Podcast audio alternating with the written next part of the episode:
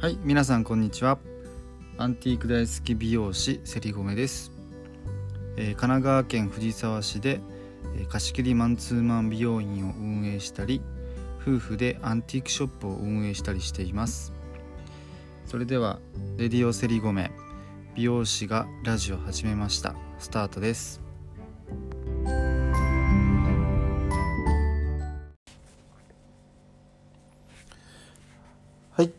こんにちはセリゴメです。今日はね昨日は雨すごかったですけどめちゃくちゃいい天気で青空が見えてて本当に気持ちいいですね。本当やる気出ます本当に。で今日はねついに、えー今日の夜の7時半にアンランドアンティークショップのオープンが始まります。7時半からオープンです。すごい楽しみですね。昨日ちょっとプレオープン的なイベントをちょっとやってたんですけどなんかすでに割とあの購入していただいた方が多くて本当にあの買い付けもっと早くあもっと多く買ってくればよかったなってめちゃくちゃ思いました本当に。意外と買ってくると少ないんですよね。かなり買ったなって思ったんですけどいいざ戻ってくると全然買ってないじゃんってぐらいな感じになっちゃって。ちょっと反省点がありますけどね。えー、で今日はえー、っとテーマテーマはあのえー、と人に聞く前に自分でやるっていうテーマをあの話をしようかなと思います。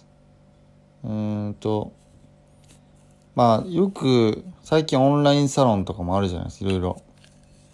とか、まあ、僕もいろんなオンラインサロン何個か入ってるんですけど入ってたりとかまああとまあなんだろうな同じ美容師さんとかいろんな話を聞いてたりするんですけどえっとなんだろうな、まあ、友達とかねあの家族とかだったらいいんですけど例えばえっと一番感じるのはまあ一一は経営者とか個人事業主ですよね。まあやっぱ自分でどうにか生きていくしかないわけじゃないですか。あの自分でも例えばお店を持ったりとかフリーランスでまあ活躍してる人もいっぱいいると思うんですけどそう自分で動いて飯を食べていくっていう人たちなのにあのやっぱねすぐねこう人に聞くっていう人が結構多い多いと思うんですよ僕。であれは結構やめた方がいいなと思っててえっと今世の中にはスマホというとてつもなく便利なものがありましてえっと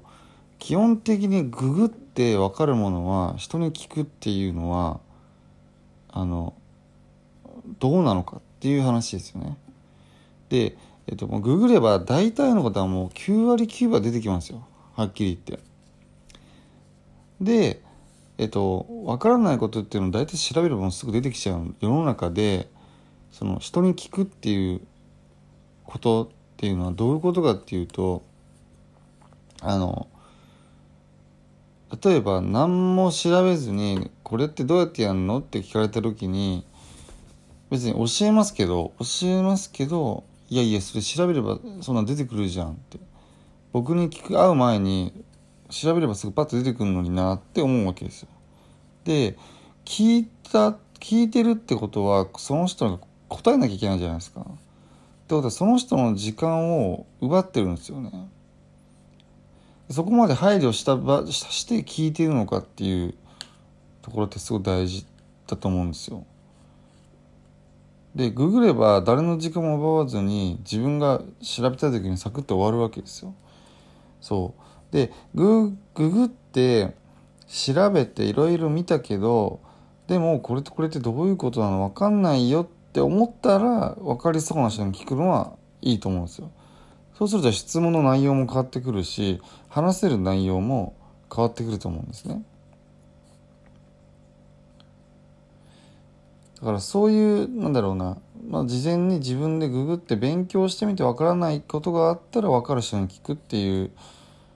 ことをしていかないとその人の時間も奪うし効率がめちゃくちゃ悪いと思うんですよ。そうだからそういう例えば個人事業主さんとか経営者さんとかがそれをやってしまうっていうのは自分的にはどこなのかなってちょっと思ってしまうところがあるんですよ。だって自分で調べた方が早いですもんね。大体。で分かんないことがあったらそれでも分からない。なんかその調べてるけどいろんな例えばじゃあいろんなそのパターンの解決策があってこれどれがいいんだろうなって思ったら初めてやってる人に聞くとか、まあ、そういうのが一番なんだろうな。相手の時間も奪わずに早く解決できるんじゃないかなと思うんですよ。でこれ一番何があれなのかっていうのはあの教えてもらって人って聞く人っていうのはもう変な簡単に聞くんですけどえっ、ー、とやっぱそのその人のやっぱ時間を奪ってるっていうことに気が付かなきゃいけないんですよね。でその時間っていうのはその聞いた話してる時間だけじゃないですよ。じゃあ質問を1分ぐらいで答えました。1分の時間を奪ったって皆さん思いがちかもしれないけど1分じゃなくてその人がそれを説明できるぐらいまで学んだ時間も入ってるんで例えば、えー、それを調べて学んだ時間が例えば1時間だとしたら1時間と1分の時間を奪ってるってことなんですよね。あの簡単にね。そこまでの気が回らないっていう人はえっとやっぱりねなかなか体制しないんじゃないのかなって見てて思うしあこの相手を思いやるところの気持ちっていうのは薄いのかなってちょっと思ってしまう部分がやっぱあるかなってちょっと思ってます。うん。あのあれと一緒っすよね。まあ、ピカソもねやっぱ前僕も話しましたけどピカソも一緒。なんか絵描いてください。ファンなんですって言ってペペって絵描いてそれをじゃあはいお金これですよって言ってえなんでお金取るんですか？っていう話です。でもこれを描いた絵の描いた時間は数秒だけどこれを描く前にこの絵を描くために学んできた時間っていうのは僕の人生だから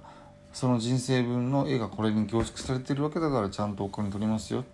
ていうことを言うわけですけど、それと一緒でうん、それに費やしてきた時間と,、えーと、説明してる時間っていうのが合わさってできた時間が、えー、その人に与えてる奪われてる時間になるのでそれを自覚を持って聞くならまだいいと思うんですけど逆にその意識があればそうそう簡単に聞きはできないですよね。自分でいろいろ勉強して下調べしてから聞こうと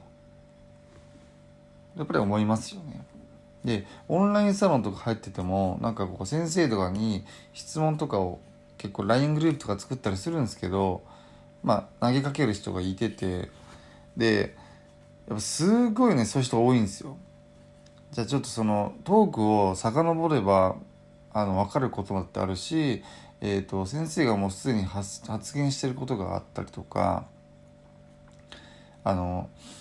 とか自分で調べればすぐ分かるようなこととかも質問してたりとかするとだってさそういう時って先生って質問の答え迷ってるんですけどそういう人って本当多くてそこをもうちょっと変えていかないと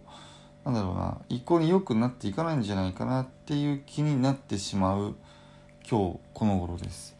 なので、えーと、まずか分からないこととかあったらまず自分で自分で調べてみる。自分で勉強してみる。それで分からないことがあったら分かりそうな人に聞いてみる。最初から何も調べてないのに分からないから教えてっていうのは相手にも失礼ですよ。相手の時間を奪ってるんですよ。っていうことに気づいていかなきゃいけないんじゃないかなっていうお話でした。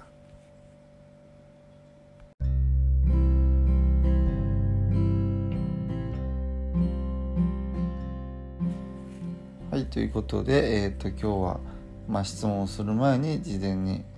調べたり勉強してから人に聞いた方がいいんじゃないですかっていうテーマでお話ししました。これはねあのコロナのあの特別対策融資とか特別給付金とか、まあ、そういう時にもね結構いろんな人に聞かれたんですけどあの本当にね自分で調べなさいよってすごい思ってましたね。まあざっくり教えてましたけど僕だってそんな初めてだしわからないしだけど分かんないなりに自分でね勉強して見て何度も何度も読んでこうやってこう学んできてるわけだからその時間をちゃんと使って自分は勉強してるわけでそこを省いて人に聞こうなんていうのは甘いんじゃないかなっていうのは思ってましたし同じように自分で調べて自分でいろいろやってるえーと、方とお話しする時はやっぱ全然もっと踏み込んだ話もできるしなんかお互いにいいこう情あの情報を交換できる感じなんですよね。なんでじゃあどちらと話してた方が有益か、えー、楽しいかっつったらも絶対的な後者なんと思うんでえっ、ー、と何でもかんでも人に聞く前に自分で調べてやりなさいよっていう方がいいんじゃないかなと思います。で今言ってて気が付いたんですけどこれよくねちっちゃい時からね父親によく言われてたんですよね。そう今思えば結構今思えばこう父親に言われてて当時はうるさいなじじいとか思ってましたけどなんかああなんか本質得てたのかなとか思うことって結構あってうん、今もちょっと今本当に今この話してる間に思いましたね。そうよく言われてましたね。自分で調べろよとか人に聞く前になんか自分でやったのかよとか図書館でも何でも行って調べてこいよ。当時はパソコンとかなかったから本図図書館行って調べ物してから聞けよとかよく言われてましたね。そんな何でもかんでもすぐ情報なんて答えなんて入ってこないんだよ。ってよく言われてたのを今すごい思い出しましたなので皆さん自分で調べて分かることもいっぱいあるので是非自分で調べてからそれでも分からないっていう場合は人に聞くようにしましょう。はい、なので今日も皆さん素敵な一日になりますように。またね